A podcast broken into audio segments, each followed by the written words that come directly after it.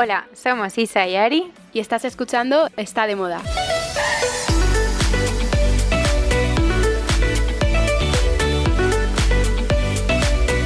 Hola Isa.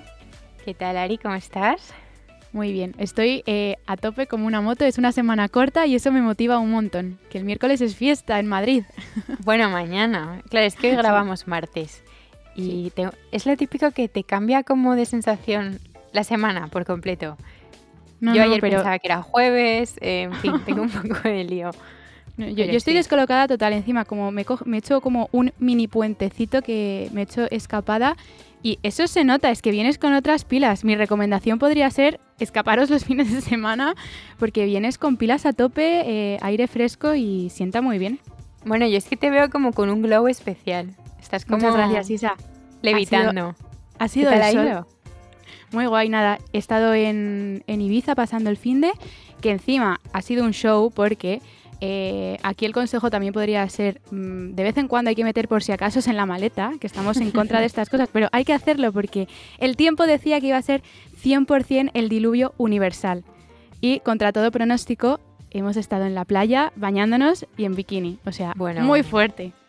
Pero, pero bueno, gusto. Sí, un gustazo y sobre todo en esta época que es como que no pega nada, pues un break así eh, viene bien. Pero bueno, que, no, no me enrollo más con el viaje.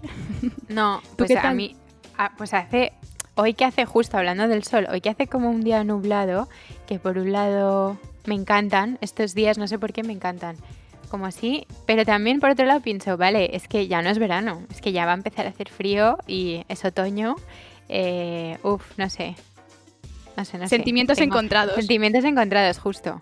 Bueno, para sentimientos encontrados, espera, que me estoy acordando ahora hace un rato, hoy he estado en casa, eh, trabajando en casa, no he tenido casi nada de lío fuera. Y mm, ahora, después de comer, antes de grabar, he dicho, ojo, me apetece un montón, pero increíble eh, ir a Starbucks, ¿vale? Y hay un, hay un Starbucks en el corte inglés aquí al lado de mi casa, pero que andando es como un paseíto. Entonces he dicho, bueno, pues me voy andando hasta Starbucks, me compro ahí un chai latte o un muffin de arándanos que se me iba haciendo agua la boca de pensar en el muffin de arándanos que me iba a comer, ¿vale? Entonces me y ahora a mí. Bueno, pues espera, espera, que es que estoy un poco decepcionada. Porque llego ahí, me hago el paseo de 25 minutos hasta el Starbucks del corte inglés, sudando como un pollo porque hace calor, aunque esté nublado.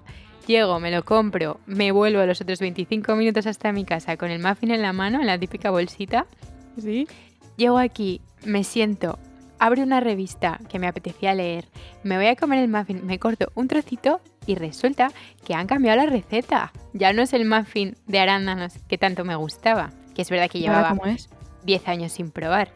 Pues no, pues no sé, Ari, no sé, no sé, pero lo han cambiado. Es como lo que te pasa a ti cuando tomas ketchup que no es Heinz, me pasa a mí con el muffin de arándanos de Starbucks. Bueno, pues hacemos, ya no es. Hacemos un llamamiento que nos gustan las recetas de toda la vida y que no nos las cambien. Es verdad. Como cuando decidieron en, en Vips cambiar la receta de las tortitas. ¿Tú te acuerdas? No, del batido de vainilla, perdón. Era, el batido de vainilla y eso fue un súper revuelo porque es verdad, que esas cosas molestan, sobre todo cuando vas con el pensamiento de me apetece un montón este batido o tú con tu muffin y te encuentras otro sabor. Es como fail total. Nada, no me lo he comido. O sea, me da un bajón, pero bueno, tonterías. Pues a ver si a ver si te animas con el episodio de hoy, Isa. Venga, empezamos. Cuéntame, ¿qué recomiendas? Ahora de verdad. Pues mira, ahora de verdad de la buena, em, seguro que sabéis que ya se está rodando la segunda temporada de And Just Like That, el reboot de Sexo en Nueva York. Bueno, pues dicen que ya va a salir en, en el verano del 2023. Y sobre la sinopsis, no han querido dar ninguna pista, que yo creo que es mejor porque así tampoco hay spoilers. Y lo único que se sabe así como 100% es que Samantha, o sea, Kim Cattrall, eh, no va a aparecer. Por todo el conflicto que hay entre ella y parte del equipo, y bueno, sobre todo con Sarah Jessica Parker, no va a aparecer. Sí su personaje, que lo hará igual que en la primera temporada, con mensajes de, texto que intercambia con Carrie, pero no físicamente.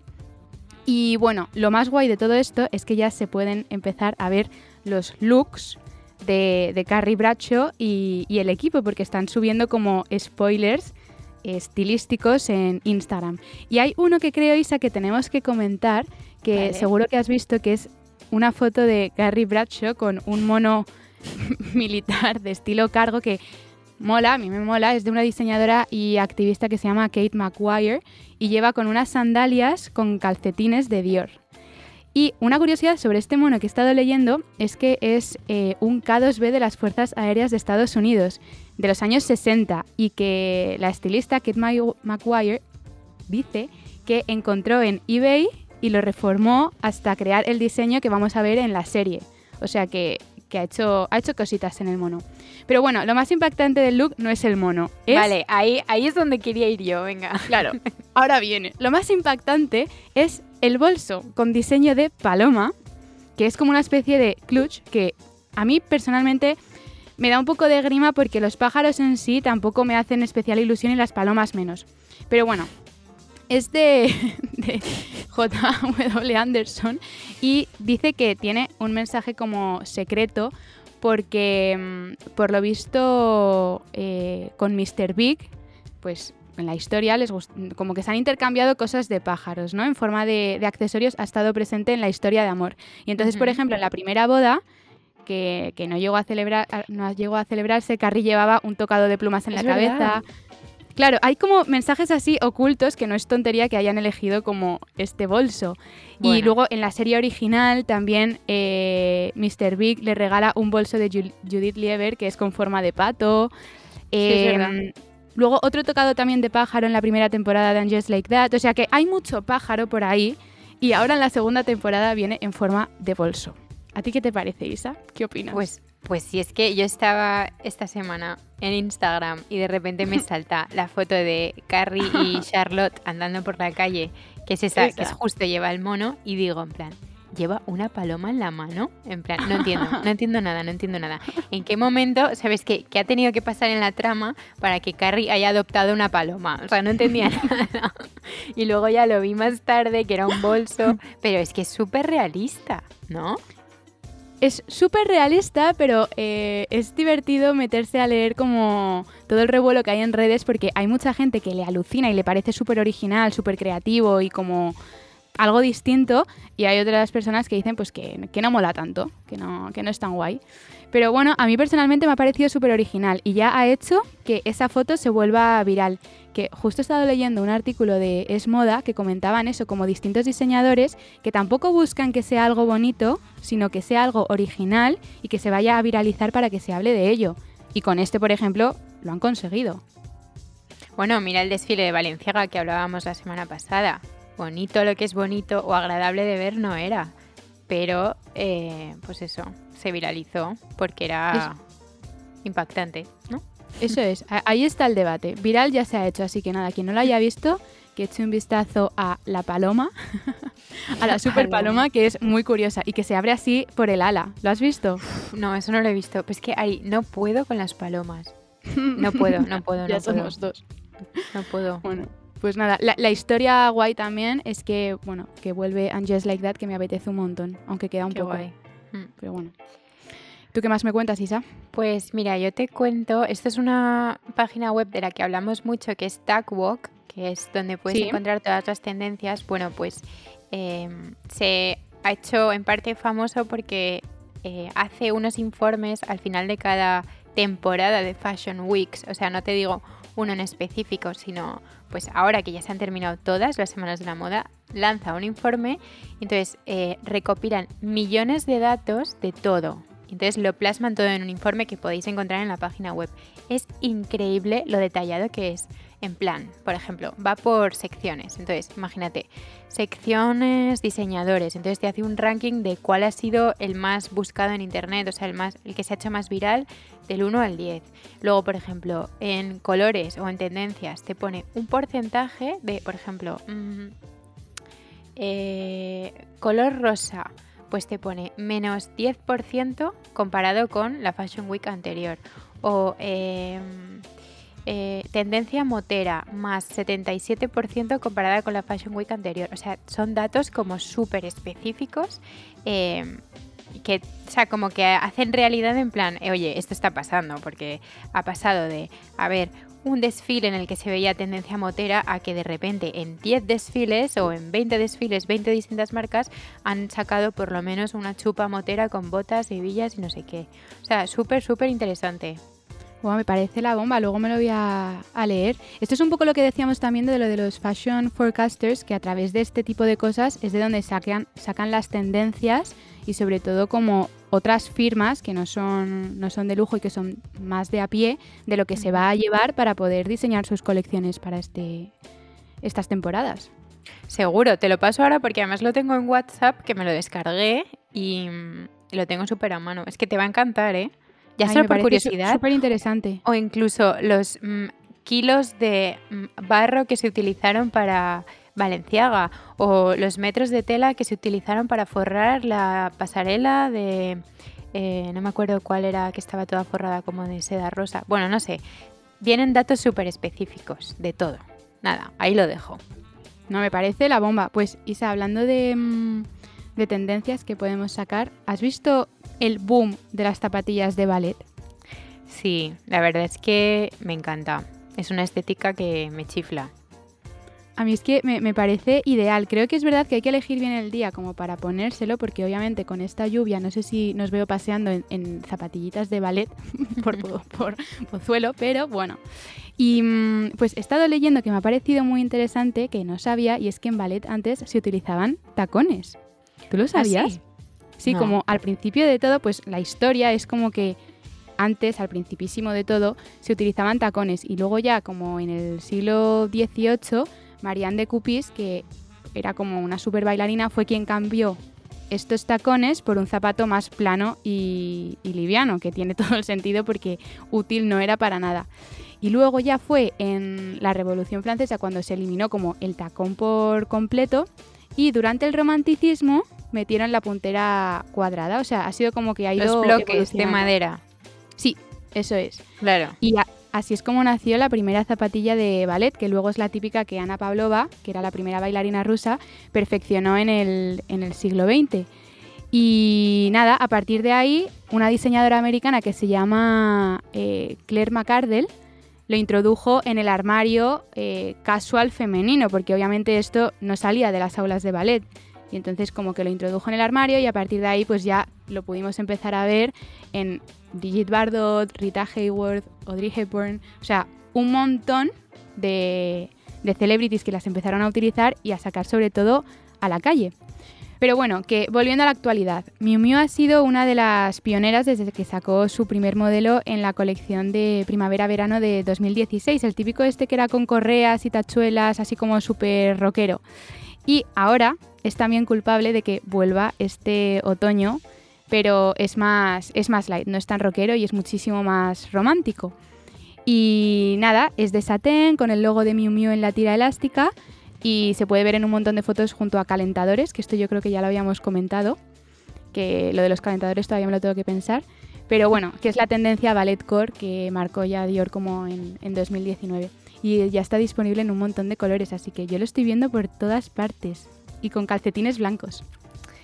Mm, lo del calcetín blanco no sé, pero... Y bueno, y luego es que ese tipo de bailarina, de que es un zapato muy plano, mm, a mí, o sea, me tiene que cuadrar mucho con el look que llevo, porque no me parece que sea fácil para nada ni que favorezca, porque el zapato plano, por norma general, favorece a la que es altísima y con las piernas larguísimas, porque si no es como que te achata un poco. Vamos, esa es la sensación que tengo yo, que luego me las pongo también, ¿eh? pero que es complicado. Me encanta, ¿eh? Me encanta, me encanta. Total, pues sí, pues yo creo que em, ya está por todas partes. No sé si en Rosita tipo ballet ballet me voy a atrever y me va a apetecer, pero bueno, lo que es la, bailarina clásica me vas a ver con ella 100%. Eso seguro. La manoletina al final es como básico total, con vaqueros o con una camiseta, o con una camisa. Mm. Me encanta. Y fácil. Sí. Qué mono. Es que Miu Miu es tan guay. Yo estoy enamorada. Y lo está haciendo fenomenal. Me parece que, no sé, últimamente como que también sin sacar cosas demasiado extravagantes y lo que hablábamos de ser originales y tal, lo está haciendo muy bien y también se está hablando de la marca. Sí. Hace poco leí en una entrevista, de hecho, eh, era, creo que era Harper's Bazaar, eh, Estados Unidos, y justo le hacían una entrevista a Miuccia Prada, que es la diseñadora, ¿no? Y como que ella decía como que al principio se veía que Miu Miu era la hermana pequeña de Prada y que para nada, porque es que eh, son dos targets completamente distintos, dos estilos súper, súper definidos y, y que tienen su volumen de clientela y de todo, o sea que no hay que verlo como la hermana pequeña, sino que es que son dos cosas completamente aparte. Y a mí siempre me ha gustado eso, como que mezclan una parte súper femenina y romántica y cursi casi, con de repente la típica bota cañera con hebillas, con cuero, bombers, tachuelas, eh, y me parece como el balance perfecto. Me encanta. Sí, es increíble y según lo estás diciendo Isa, te estoy visualizando con el look. ¿Verdad? ¿Verdad? Cuadros, que me encantan los cuadros.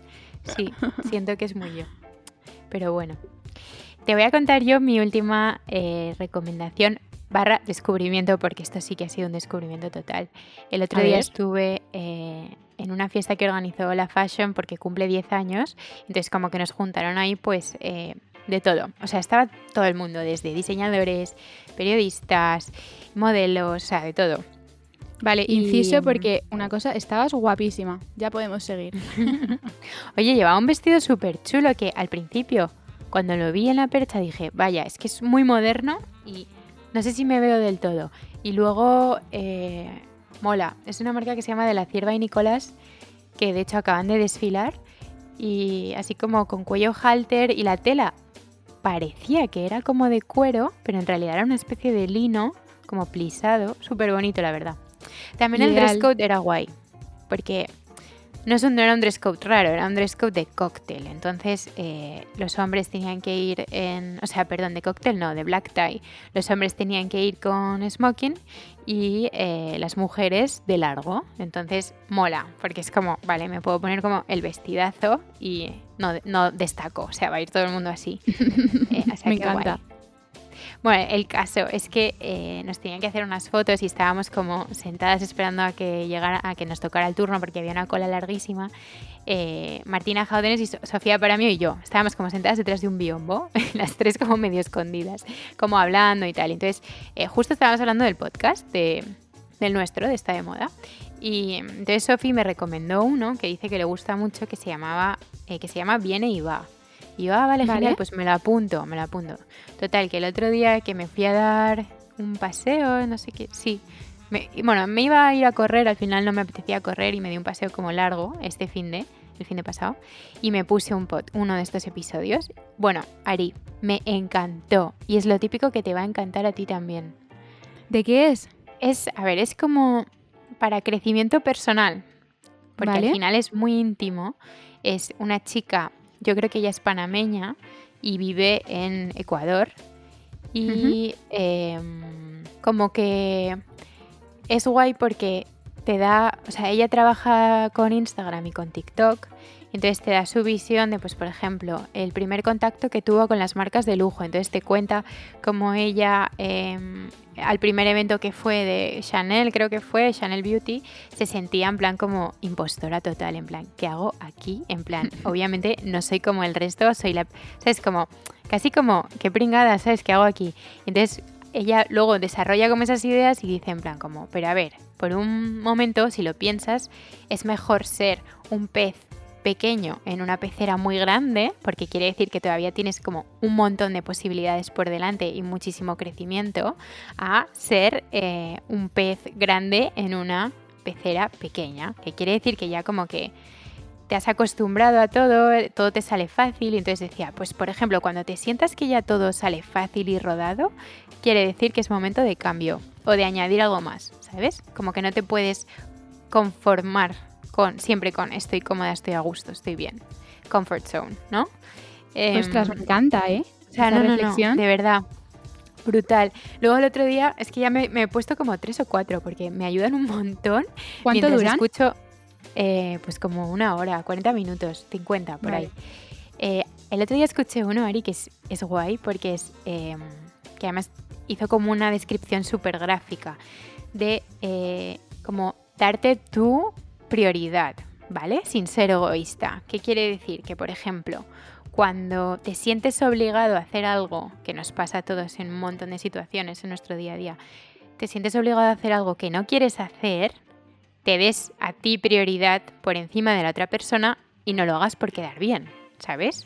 Imagínate que hay un plan de amigas y ese día eh, tú quieres como terminar una serie que te apetece o leerte un libro o simplemente descansar en tu casa, pero sientes como el peer pressure de, joder, es que eh, tengo que ir porque tengo que estar con mis amigos porque se han juntado y tal. Pues entonces decía, tú cada vez que cedes, entre comillas, ¿no? Estás perdiendo como un poco de brillo, ¿sabes? O sea, imagínate que en ese momento que le has dado el poder al otro de decidir sobre ti, pierdes un poco, te apagas un poquito. Entonces, es, es una visión como que dices, Dios mío, eh, no quiero que me pase, no quiero perder brillo, tengo que creer en mí y darme mi, mi espacio y mi, mi, todo, ¿no? Bueno, que terminas de escuchar el podcast y sales con una energía, ¿no? Que te quieres comer el mundo. Es una tía súper positiva que habla súper bien y muy guay. O sea, me ha encantado. Súper recomendación. Ay, pues me lo voy a poner luego que voy a salir a pasear. Me voy a poner el primer episodio, que no me va a venir mal. Encima, justo el ejemplo que has puesto de como priorizarte y decir que no y tal, a mí me cuesta un montón porque siempre siento como que hay veces que no me apetece hacer cosas, pero un poco por presión, acabo diciendo que sí a todo y es como, joder, hoy no, hoy me apetecía estar tirada en mi casa, a lo mejor sin plan y ver una peli y estar tranquilita y acabo saliendo y digo, jo, lo que me habría gustado quedarme en casa. Claro. que me va a venir bien. Sí, para todo. O sea, está genial. Ya me contarás. Luego te mando el episodio este de, de mm, justo eso, del que estamos hablando, para que lo escuches. Porque no sigue en un orden, ¿eh? Tú puedes elegir por tema, más o menos. Vale, genial. Pues nada, pues luego te, luego te cuento cuando salga a pasear. Genial. Isa, ¿qué te parece si pasamos a Green Sin? Venga, vamos.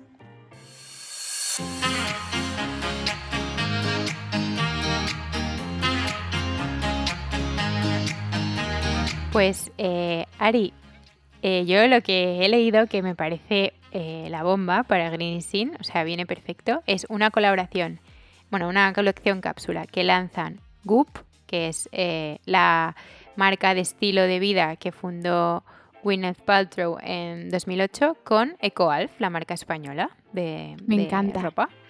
Sí, pues han diseñado una colección cápsula de cinco piezas eh, vegana, atemporal y muy versátil, según ellos. Em, es guay. O sea, he visto los abrigos, los parcas y tal, y tienen muy buena pinta. Pero lo más especial es que eh, están fabricadas con eh, materiales reciclados, eso por supuesto, confeccionados mediante un proceso que reduce el consumo de agua y energía al mínimo, así como las habituales emisiones de dióxido de carbono. Entonces, han calculado que eh, produciendo así estas prendas se han ahorrado 2,7 millones de litros de agua y más de 3 toneladas de emisiones equivalentes en CO2, eh, que me parece una burrada. Es una pasada. es, bueno, es que es increíble porque claro, si tú te pones como al dato y al número a calcular, pues te das cuenta. Y luego que los materiales que mm, han utilizado reciclados son, que esto ya es como dato curioso, eh, telas recicladas, botellas de plástico y redes de pesca desechadas, que eso sí que yo lo sabía, no sé tú, por EcoAlf, que sí que lo han, sí, como lo, van contando. Y luego algodón y lana postindustrial, que estos son como desechos, eh, trozos que no utilizan para otras producciones, e incluso eh, neumáticos usados.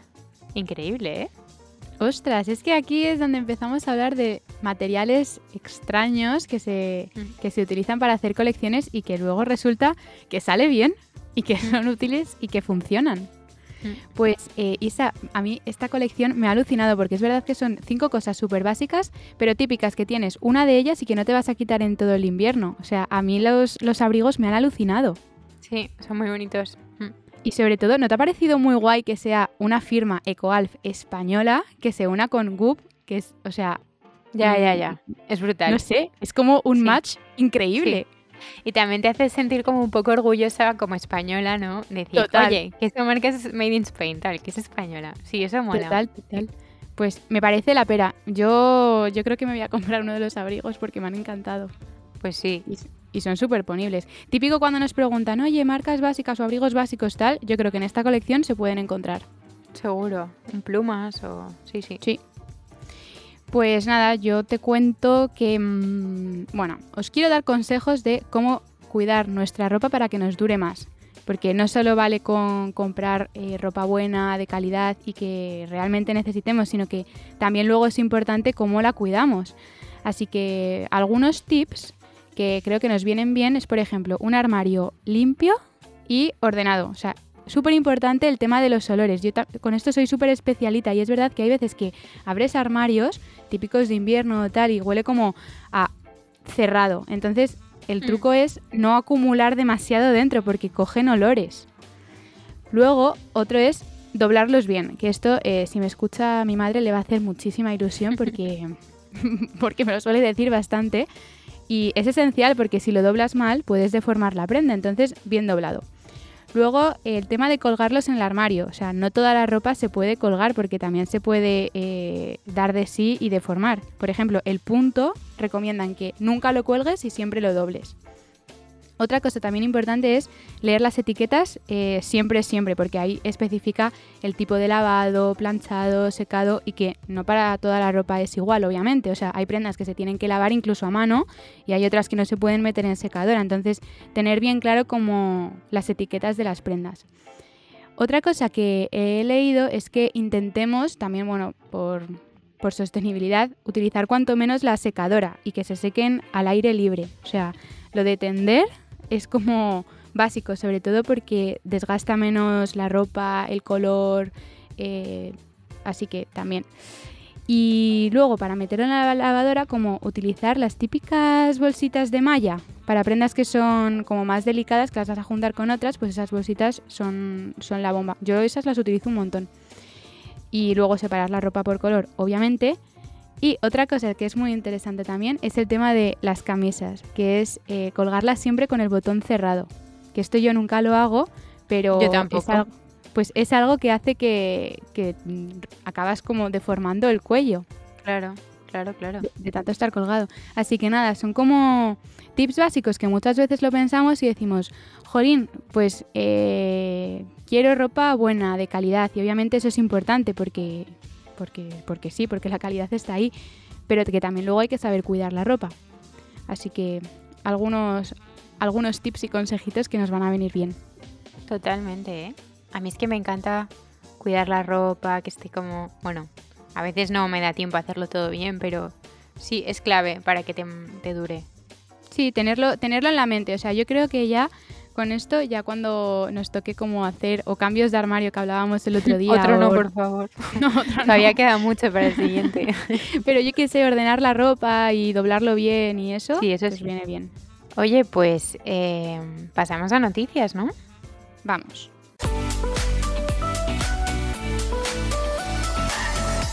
Isa, yo hoy te cuento algo que me ha parecido muy curioso y es que Levis relanza su línea de calzado Levis for Fit.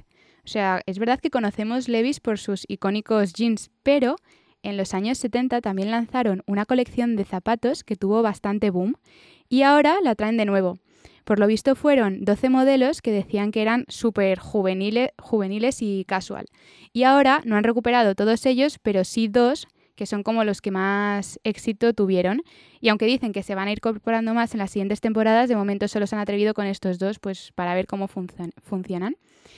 Y mm, por lo que he visto, porque yo no sabía que Levis tenía zapatos, la verdad, ni los tuvo en su época, es como un botín con una puntera redonda, eh, con pespunte, y luego caña de bota que llega al tobillo y una suela de goma en color caramelo. A mí personalmente no me han encantado porque creo que no es mi estilo, o sea, lo veo como muy clasicote, pero, pero bueno, eh, ahí están. Y algo también curioso es que el ante que utilizan para esta colección viene de una curtiduría que se llama Stitch, que está en Inglaterra y es como de las más reconocidas en Reino Unido. Y luego de otra que se llama Horwin, que está en Chicago y también es de las más importantes de, Estados Unidos y de, del mundo entero. Y, me ha parecido muy guay. También el, el packaging es una edición especial que viene con una bolsita de Levis for Fit y una caja naranja en la que dentro se puede encontrar como un papel impreso con los 12 modelos originales de esta línea de, los años 70, que lo puedes ver todo. Y cada zapato tiene como una etiqueta de las curtidurías estas que decía de Horwin Stitch y mola mucho. No sé, me hace gracia como de repente cómo recuperan colecciones pasadas que intentan traer ahora para ver si funcionan. Así que veremos. Bueno, y te guste o no te guste el zapato, ya solo saber que Levis también tenía zapatos, no solo vaqueros, está bien. O sea, yo no tenía ni idea como dato. Es el típico fun fact que puedes soltar en una comida o en una cena y dejas a todo el mundo boquiabierto. Está bien, está bien. Pues ya, ya sabéis que contar este fin de semana en vuestras cenas. Oye, Ari, pues eh, mira, nosotras somos mujeres hablando a una mayoría de mujeres, porque la audiencia lo dice, los datos lo dicen. Entonces, Ari, yo quiero aprovechar este espacio para hablar sobre un tema súper importante, que es eh, Masha Amini y los abusos y restricciones a la libertad a los que están sometidas las mujeres en Irán. Y cómo el fallecimiento de Masha Amini tras haber sido arrestada por la policía de la moral por llevar, y cito, eh, el hijab mal colocado y los pantalones muy ajustados, según han recogido los periódicos generalistas citando a las propias fuentes policiales del país, ha dado lugar a una corriente de protestas a escala internacional. Eh, bueno, que por supuesto el régimen iraní ha tratado de contener con contramanifestaciones, represión y el corte de Internet.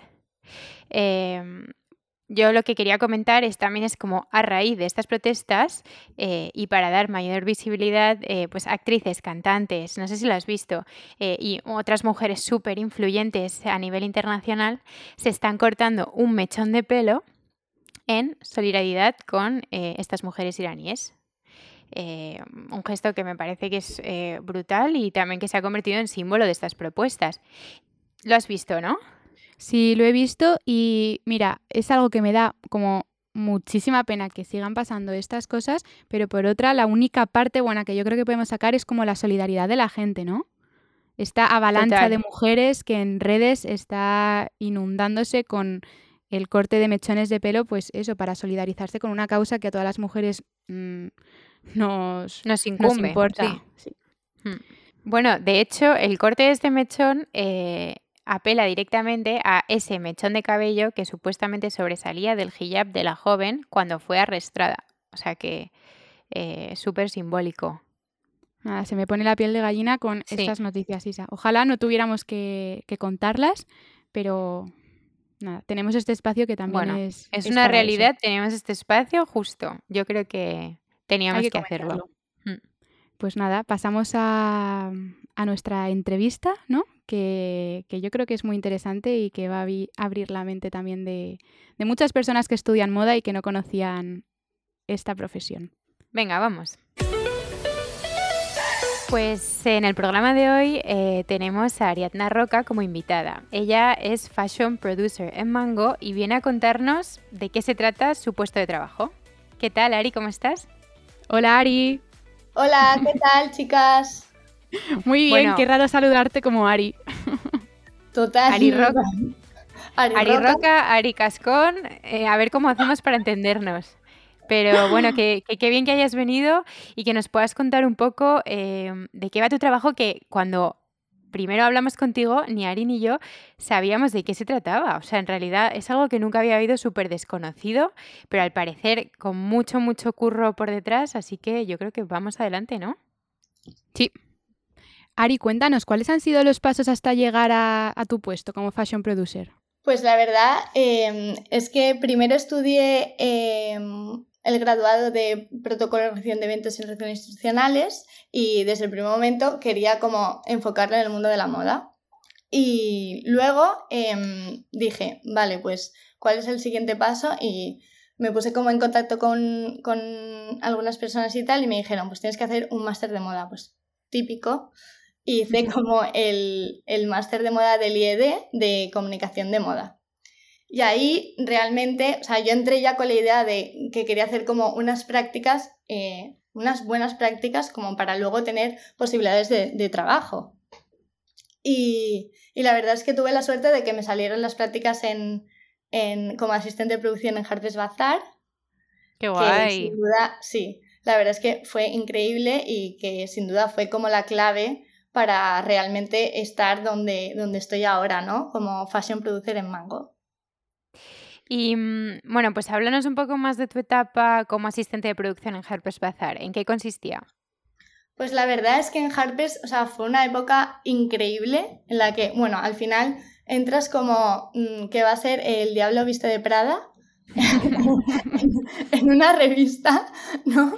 Y todo como es perfecto, compradas, chaneles a todas partes, pero la verdad es que eh, hice de todo, ¿no? O sea, entré como asistente de producción, entonces, pues un poco eh, mi trabajo era eh, apoyo al producer en ese momento, en todas las producciones, estar pues pendiente en las sesiones de fotos de pues cómo estaba la modelo o, o el fotógrafo, un poco el equipo Em, coordinar también pues, los viajes de todo el, de todo el equipo, los hoteles.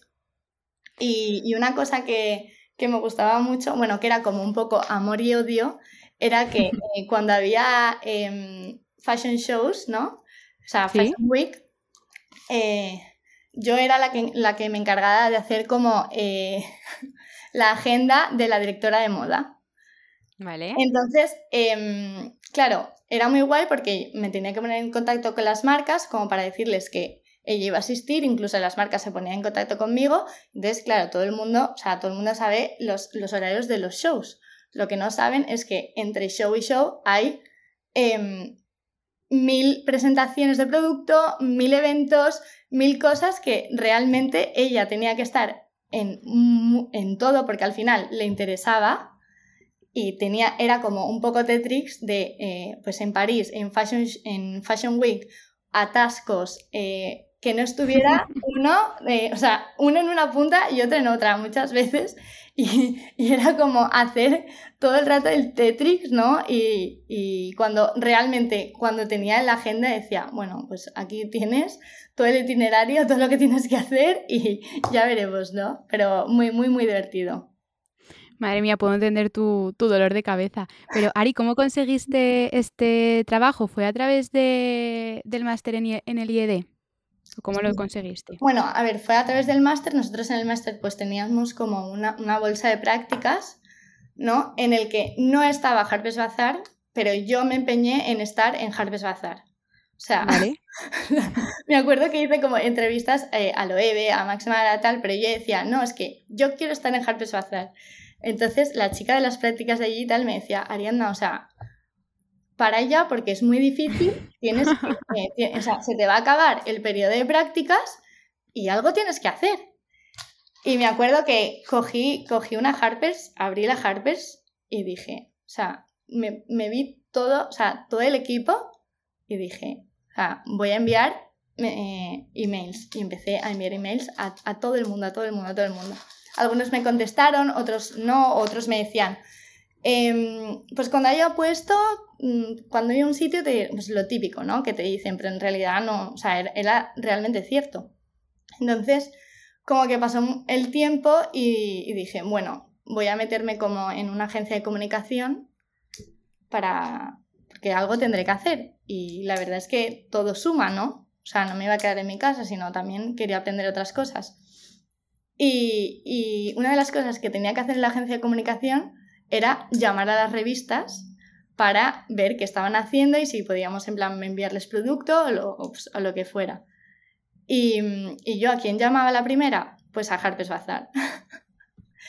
y, en una de estas, eh, pues pregunté por la producer en ese momento. Y me dijeron, no, ya no trabaja ahí. Y, entonces yo en mi cabeza pensé, wow, pues si se ha ido ella, el asistente de producción subirá a producer y necesitarán a alguien. O sea, pero era todo como imaginación mía. O sea, era como... Y entonces ese día escribí al asistente de producción porque obviamente yo lo tenía ya calado de quién era y eh, le escribí por Instagram y, le dije, oye, tal, soy Ariana Roca, me gustaría entrar en Harper's Bazaar, me, o sea, eh, me he enterado de que eh, la, la producer no está, tal, si queréis, si tenéis un, si vais a buscar a alguien, pues que contad conmigo, tal. o sea, que siempre has estado tú en plan como activamente contactando a... sí, exactamente. es clave. Entonces, justo, entonces, él me contestó y me dijo, pues eh, cuando tengamos el ok, o sea, cuando tenga el ok de que voy a necesitar a alguien, eh, te digo. Y nada, fue como cuestión de tiempo que me envió la entrevista, o sea, me, envió un mail y me dijo, mañana te vienes a las oficinas de, de Harper's a hacer una entrevista. Y me acuerdo que llega la entrevista emocionada. y, y, me acuerdo que es que me dijo el puesto y tal, me dijo asistente de producción y yo no sabía lo que era, porque, o sea, es eso, que yo estaba estudiando un máster de moda y nadie me había dicho sobre esta figura, ¿no? O sea, nadie me había contado quién era un, un producer o una, un asistente de producción, ¿no? Y me acuerdo que, que, salí, incluso mi madre me dijo, ¿de qué va el puesto? Y yo, es que me da igual, yo quiero estar aquí, ¿sabes? Y, y la verdad es que luego al... pasaron como tres semanas interminables y ya me llamó y me dijo, tal, eh, estás dentro y fue, fue increíble, la verdad. Y es eso, que mm Perdón, perdón.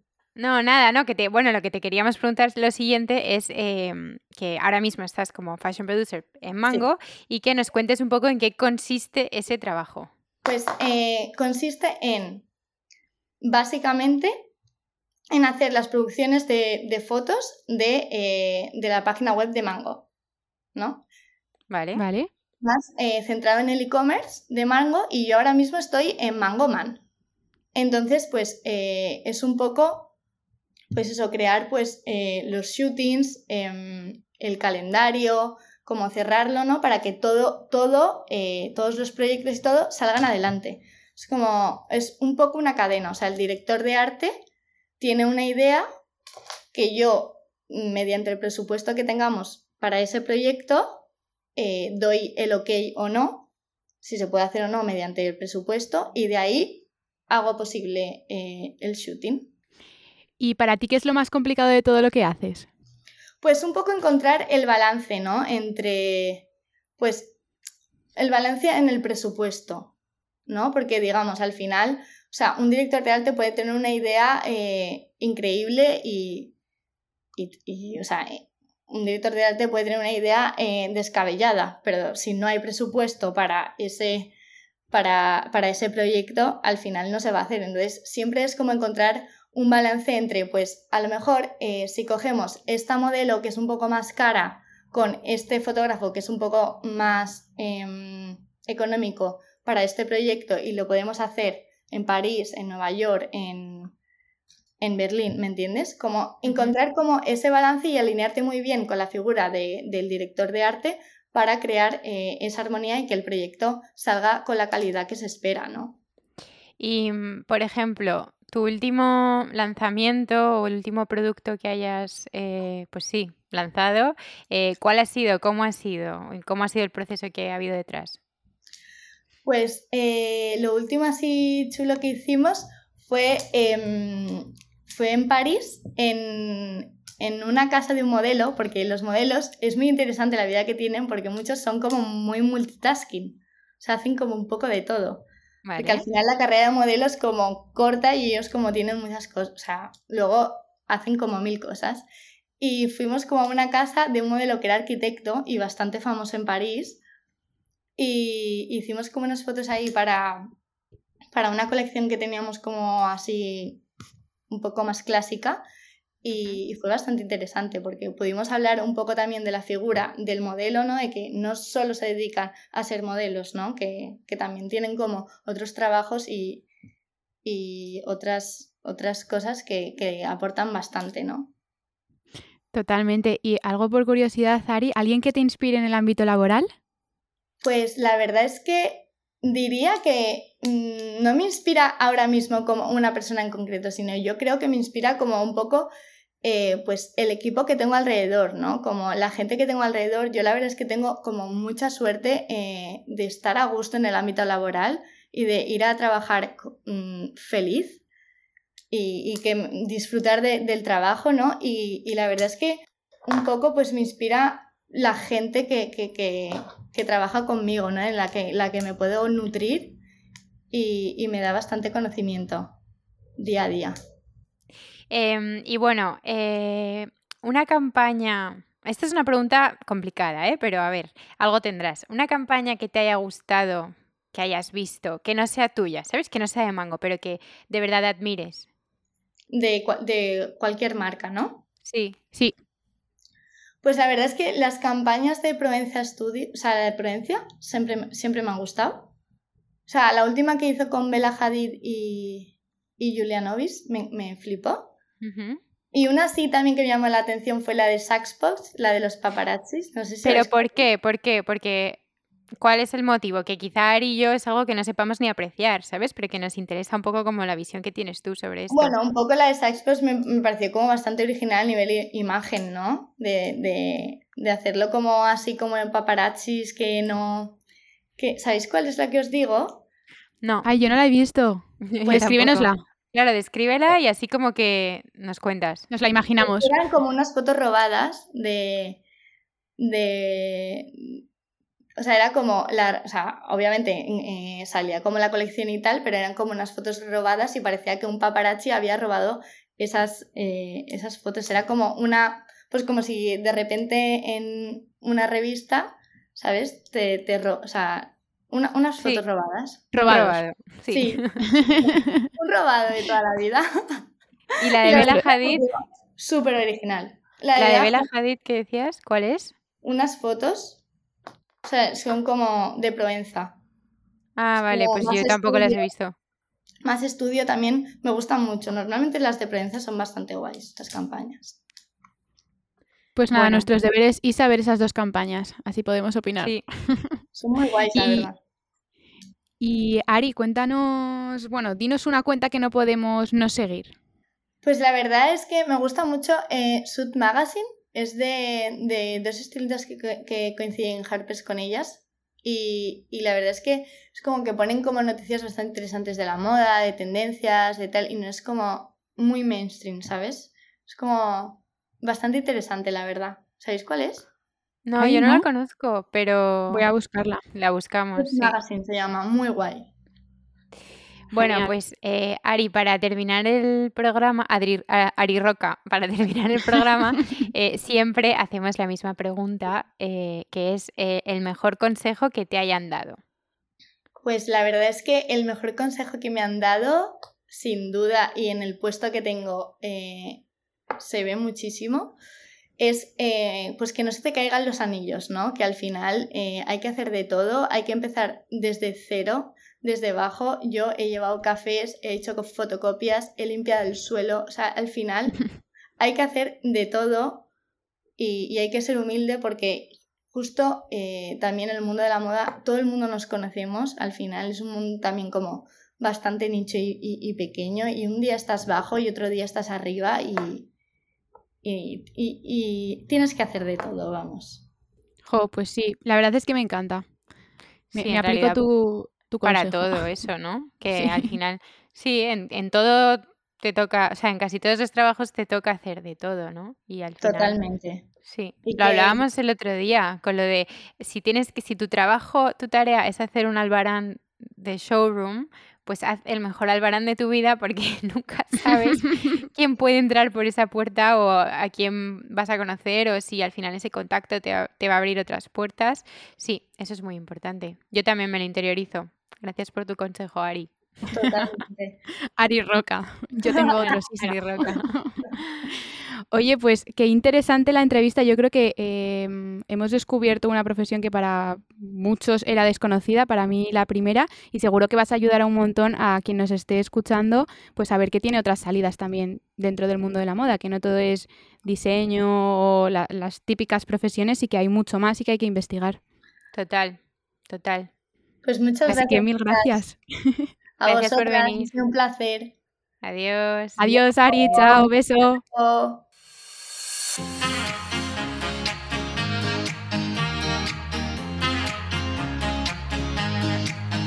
Bueno, bueno, pues una semana más. Ahí acabó de sonar como un feriante, en plan. Cómo mola, cómo mola el movimiento de la ola. Pues nada, que para terminar querido consultorio. tenemos nuestro querido consultorio. A ver qué nos preguntan hoy. Ay, Isa, esta me encanta. Revista de moda favorita. ¿Cuál es tu favorita? Tu top 1. No, no, no. Eh, para mí es súper difícil contestar esta pregunta. Eh, te puedo dar como mis favoritas. Bueno, top Eh, 3, venga, Pero ampliamos. de papel. ¿En papel? Dime, una de papel y otra online. No, te voy a decir dos de papel y dos online, ¿vale? Porque Venga, no, o vale. sea, no te sé decir uno. Mm, bueno, de papel, mis top 3 son eh, Vogue, eh, Harper's Bazaar y él. O sea, quiero decir, mis top 3 porque son las que más compro. Ese moda también me gusta mucho, ¿eh?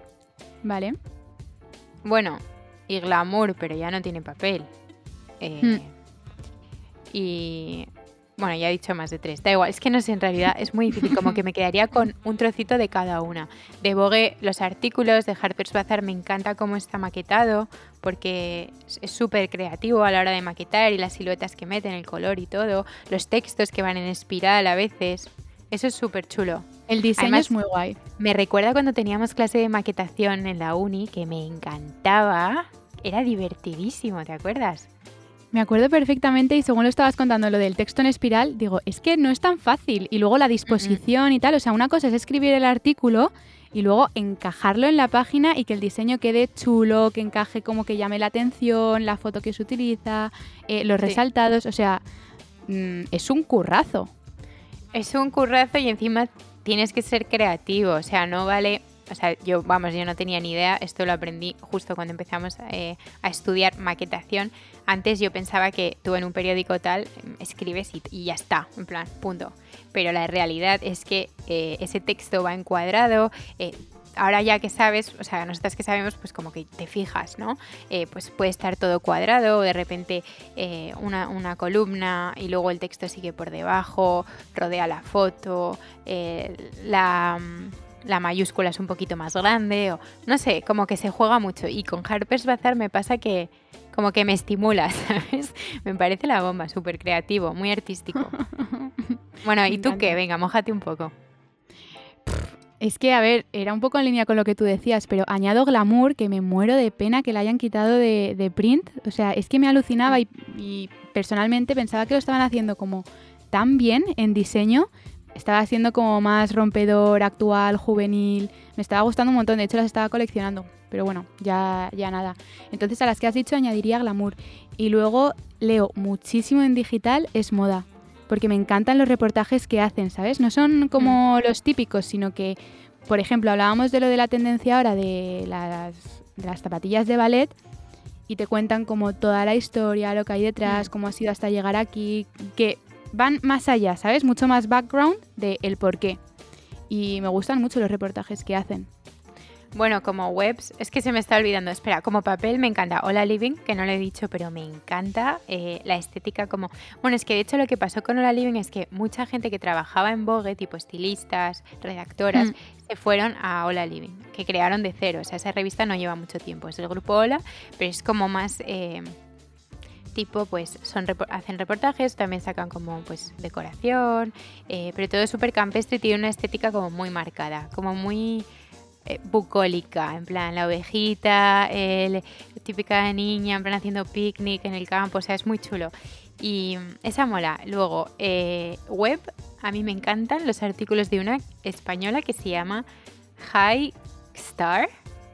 Que Me se encanta. High X, High X Star. High X Star, es que no sé cómo se dice. Hike, Eh, me ¿Sabes cómo que- lo digo yo? Hike Star. Sí, es que supongo que es High Star. High X Star, tal para cual. que se sepa. Esa me encanta la información que da también. Sí, es muy O- guay. Es que hay contenido muy bueno. Lo que pasa es que creo que eh, nuestra generación lee poco en revistas. A mí me pasa, bueno, con tus amigas y las mías también que compartimos. ¿No te parece como que, que leen poco? Yo me acuerdo cuando estaba en Marie Claire que tenía que escribir en plan, oye, que voy a publicar artículo en papel, no me puedo hacer más ilusión, por favor, compraros la revista. Y era obligación de que se la compraran, si no me leía mm, mi madre, mi hermana y- y dos más. Sí, bueno, y cada vez menos ya, o sea, y al final la revista va a ser, la revista en papel va a ser algo como de coleccionismo. Coleccionista. Hmm. Seguro que se acabarán em, vendiendo de manera trimestral, como pasa con, bueno, tapas de Spain Media, yo creo que es eh, semanal, o sea, es mensual, pero tenían otra antes que se llamaba Man on the Moon, no sé, no sé si te acuerdas, que era sí, muy sí. guay, que cerró y esa era trimestral, creo. O sea que yo creo que con el tiempo pasará, pues porque al final las van a mantener, pero no te la compras mensualmente, la verdad. Bueno, eh, mentira, lo que sí que se compra, que es una burrada, o sea, de hecho el otro día en la fiesta esta de, de Hola Fashion, la revista más vendida eh, de moda femenina en España es Hola Fashion. Es Qué pasada. Mm. Bueno, es que mola, lo están haciendo bien, ¿eh? Sí, lo hacen bien. Tienen parte, pues... O sea, es menos, menos, eh, no es un Vogue, pero tienen como un montón de reportajes muy chulos y, sí, o sea, a mí me parece que está bien, a mí me gusta. Hay muchas revistas, así que el caso es leer, comprar. leer y a mí, ¿sabes lo que me gusta? Eh, bueno, aparte de leerme un artículo que puede molar, eh, lo que me encanta es ver reportajes que te hagan un poco como soñar, ¿sabes? Que te gusten tanto que digas, uff, qué guay, en plan, uff, eh, como el campo, en plan, esta foto es, precioso. Y eso yo creo que es como la parte especial. Que te hagan teletransportarte. Hombre, yo creo que también es un poco... Es un poco el objetivo de, de, todas ellas y por eso se lo tienen que currar tanto. Que ahora me da mucha pena que hay muchas veces que compran los reportajes como a revistas internacionales, porque mm. obviamente aquí hay que recortar presupuestos y dices, jo, qué pena. Y muchas de las de los reportajes internacionales hechos incluso en España, ¿eh? Ya. De, Las, de los sitios tan increíbles que tenemos. Hmm. Pero bueno, sí, yo estoy de acuerdo y creo que al final pues se convertirá en algo de coleccionismo que, hay que saber valorar. ¿Pasamos a otra, Isa? Pues yo al leer la pregunta tenía muy claro lo que iba a contestar. No es comida, eh, que seguramente sí haya cosas que me puedan gustar, como Guilty Pleasure. Es una serie que me encanta. Bueno, es que no es ni serie, es un reality que se llama Real Housewives of, of Beverly Hills. Que cada vez que veo siento que me mata neuronas y es lo típico que tampoco me gusta admitir que veo. ¿Sabes? No es algo que compartiría en una conversación con más gente. Eh, pero me encanta llegar a casa y ponerme un capítulo porque es puro drama entre amigas. Eh, como que de repente una se enfada con otra, otra hace una fiesta. O sea, el, argumento del, del reality es, son mujeres, bueno, literal, el título en español es Mujeres ricas de Beverly Hills, para que te hagas una idea. Y entonces son como, pues eso, eh, cinco o seis mujeres eh, de distintas familias y tal. Y entonces como cada una tiene su negocio o lo que quiera que haga y se juntan siempre para hacer fiestas, comidas, eh, tal. Una tiene como un mini caniche que viste de rosa, de repente se cogen un jet y se van a París a pasar un fin de, entonces es como el drama de las americanas en París que van todas vestidas tipo Paris Hilton. Bueno, de hecho, una de ellas es tía de Paris Hilton, o sea, para que te hagas una idea. Sale la madre de las Hadid en las primeras temporadas, porque eh, Yolanda Hadid es eh, una de las Real Housewives of Beverly Hills. Salen Gigi y Bella de vez en cuando. Eh, bueno, no sé, guilty pleasure total, porque no lo suelo contar. Joisa, yo creo que de esta serie eh, ya hemos hablado más veces y es típica que tengo apuntada como en notas para ver en algún momento porque siempre que me lo has dicho dices que te ríes un montón y que se te pasa el tiempo como volando. Sí, desconectas, desde luego. En plan, el drama que tengas en tu vida en ese momento no es tan importante como el drama que está pasando en, el grupo de amigas este. o sea, que está, está bien para desconectar. Serie, serie para desconectar, justo. Bueno, desconectar tenemos que desconectar nosotras, ¿no? Que ya va siendo hora. ya está bien. Pero. nos hemos enrollado. Oye, qué guay el programa de hoy. Siento que lo he pasado súper bien, como grabando. Jo, me encanta. Ya tengo ganas del siguiente. Es que mola mucho, ¿eh? Mola mucho. Mola. bueno, pues nada, venga. Nos vemos el lunes que viene. Vale, besito. no, tú y yo no. Chao. Tú y yo espero verte antes, la verdad. no, nosotras mañana mismo. Un beso. Adiós. Chao.